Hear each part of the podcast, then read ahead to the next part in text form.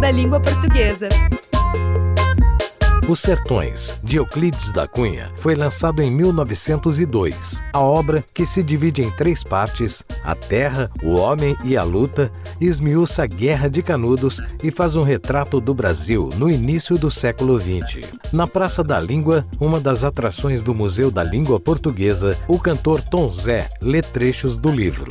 O diretor teatral José Celso Martinez Correia também aparece reproduzindo uma fala do dramaturgo Nelson Rodrigues sobre os sertões, na qual diz: Os sertões de Euclides da Cunha foi o Brasil vomitado. Programe-se e venha ao museu ouvir esses e outros trechos da literatura portuguesa na Praça da Língua.